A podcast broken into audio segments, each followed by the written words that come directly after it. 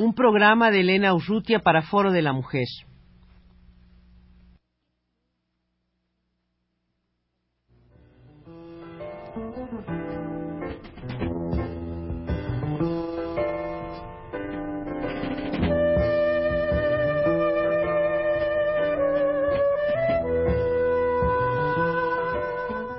Foro de la Mujer.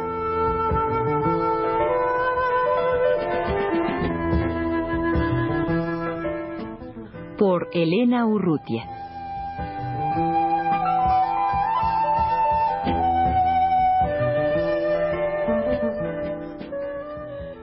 Lo que en muchos países existe ya, se ha formado, se ha fundado desde hace varios años, en Inglaterra particularmente, que son los centros de apoyo a la mujer.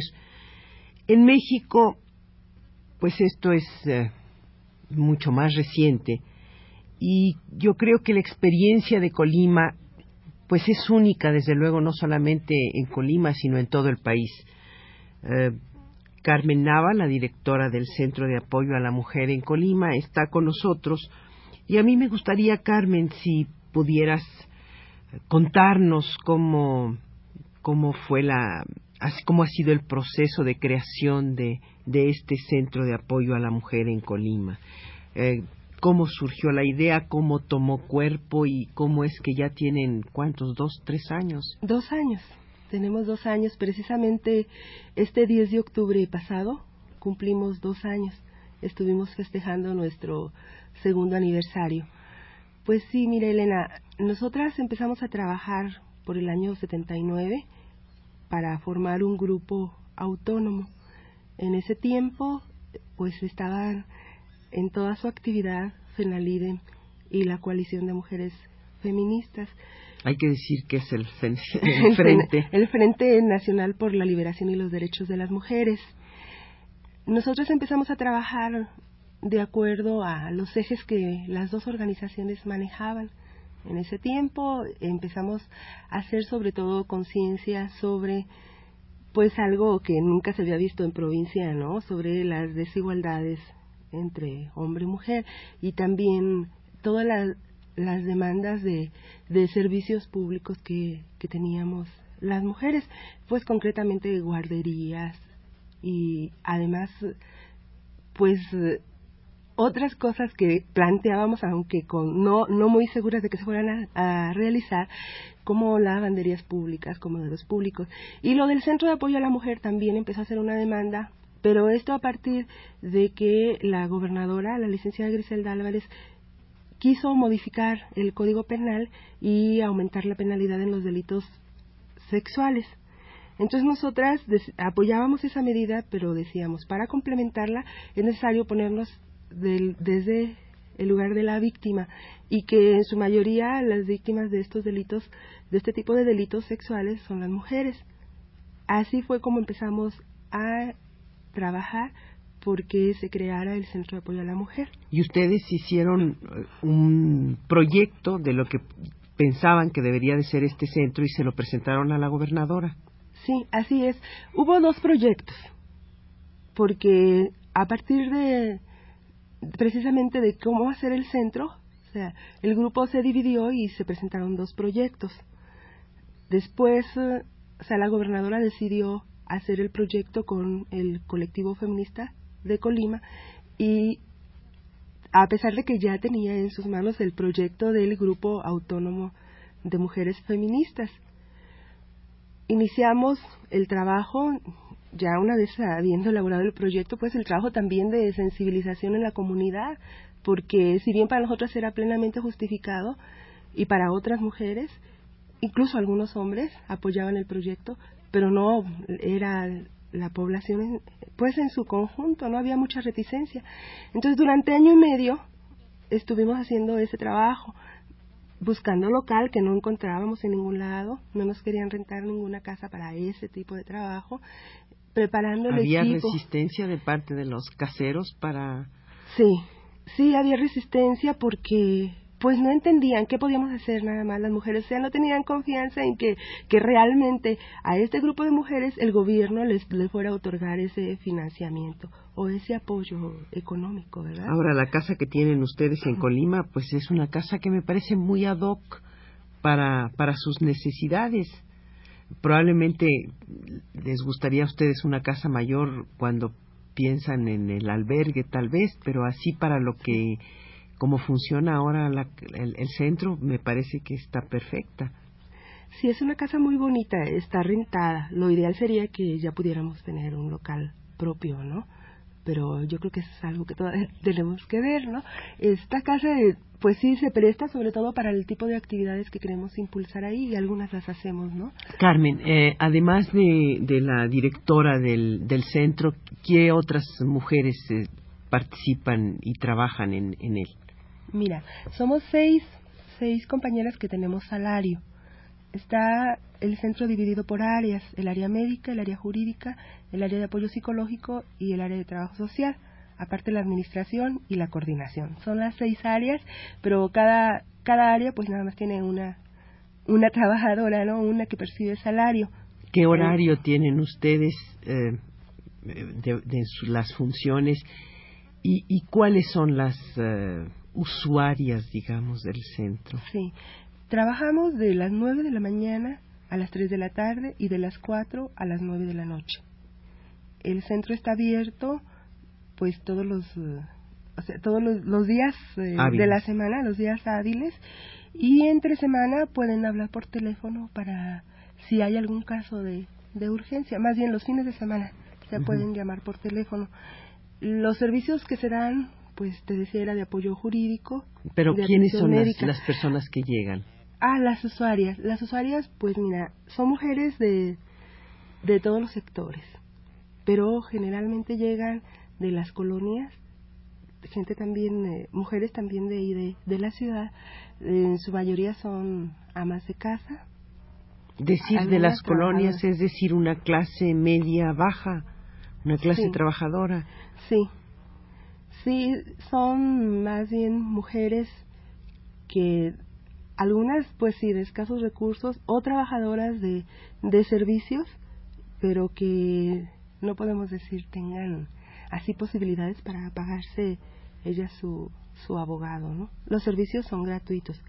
Aunque también habría que mencionar que nos han llegado mujeres que tienen todas las posibilidades de pagar su, su trámite jurídico, pero que van ahí porque ya han probado con por muchos otros lados y no no les van a dar una solución favorable a ellas, ¿no? Y son mujeres que tienen problemas de qué índole, Carmen.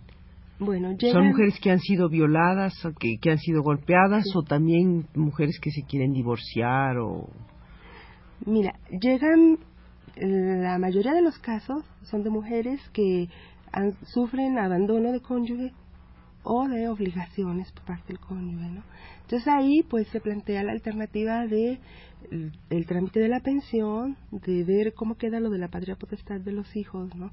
Ese es el, el caso mayoritario, pero compite con este el de golpes y maltrato dentro de la relación conyugal. Esos son otros de los casos que nos llegan, ¿no?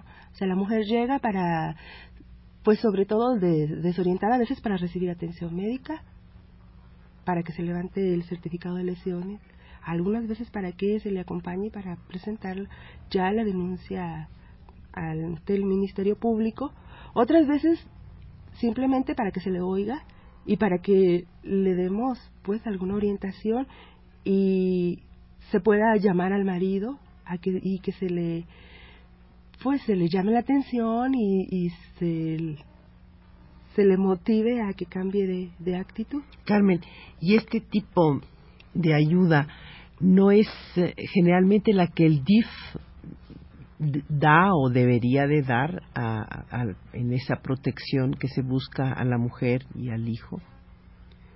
Mm, mira, no. Bueno, lo deberían de dar todas las instituciones. Yo pienso que deberían estar en esa pues en esa actitud, ¿no? De comprensión de la, lo que es la problemática femenina, pero sabemos que no lo no se hace, ¿no? Entonces, por eso lo de este centro de apoyo a la mujer, para poder dar una atención mucho más eh, especial, ¿no? Porque sí lo requiere, o sea, una mujer que ha sido violada, una mujer que ha sido golpeada, pues vive una situación muy crítica que solamente en un centro como este puede dársele la atención que requiere. ¿no? Carmen, ¿qué respuesta ha habido eh, en la comunidad hacia el centro? ¿Cuál ha sido la actitud en general hacia el centro?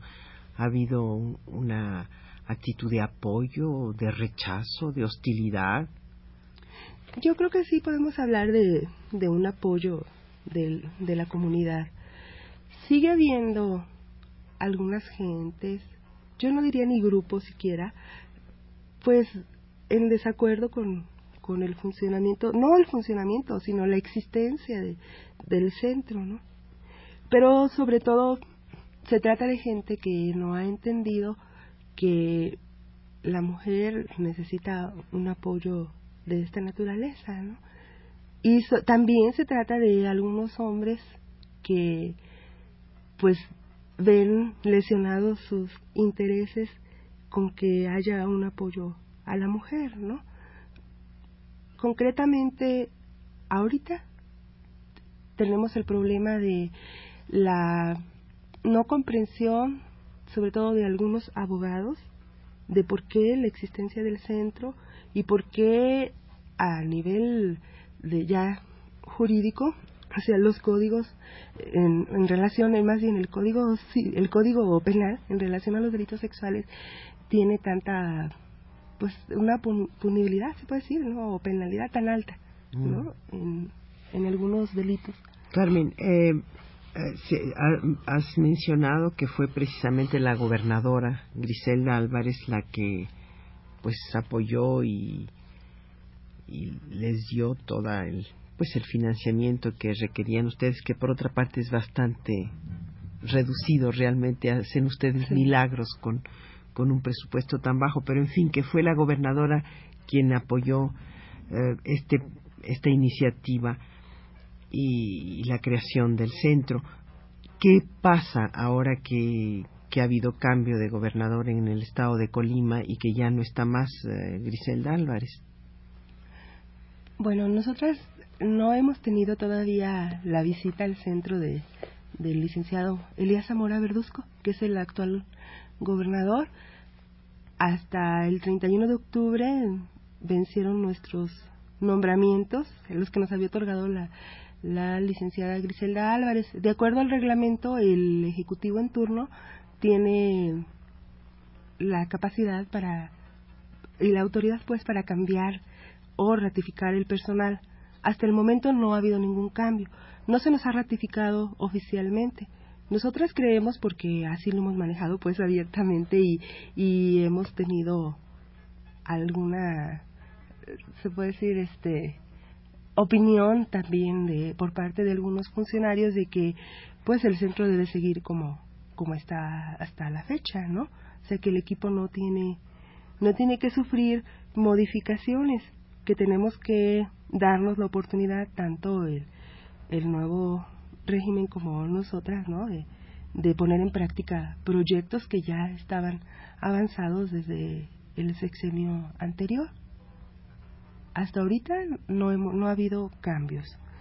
Creemos que vamos a seguir recibiendo apoyo, incluso esperamos más, porque lo necesitan más, todavía, ¿no? Ustedes tenían un proyecto de un centro de documentación que es muy importante, eh, proyecto de investigación concretamente. Yo creo que esa, esa labor que ustedes están haciendo diariamente, si no hay una manera de estarla sistematizando y, recogiendo, pues se pierde la experiencia, ¿no? No es que se pierda la obra que ustedes hacen con todas estas mujeres, pero se pierde la experiencia que ustedes están viviendo, que han vivido y que puede servir para para otras iniciativas similares, ¿no?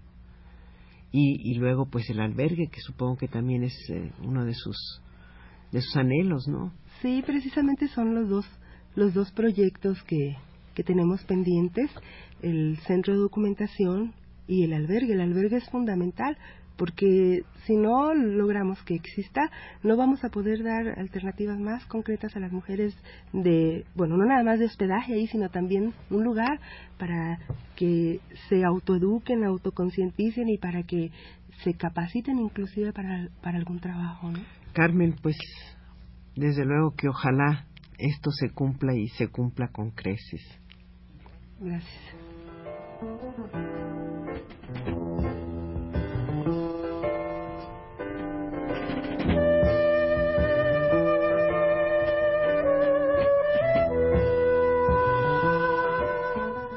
Foro de la Mujer.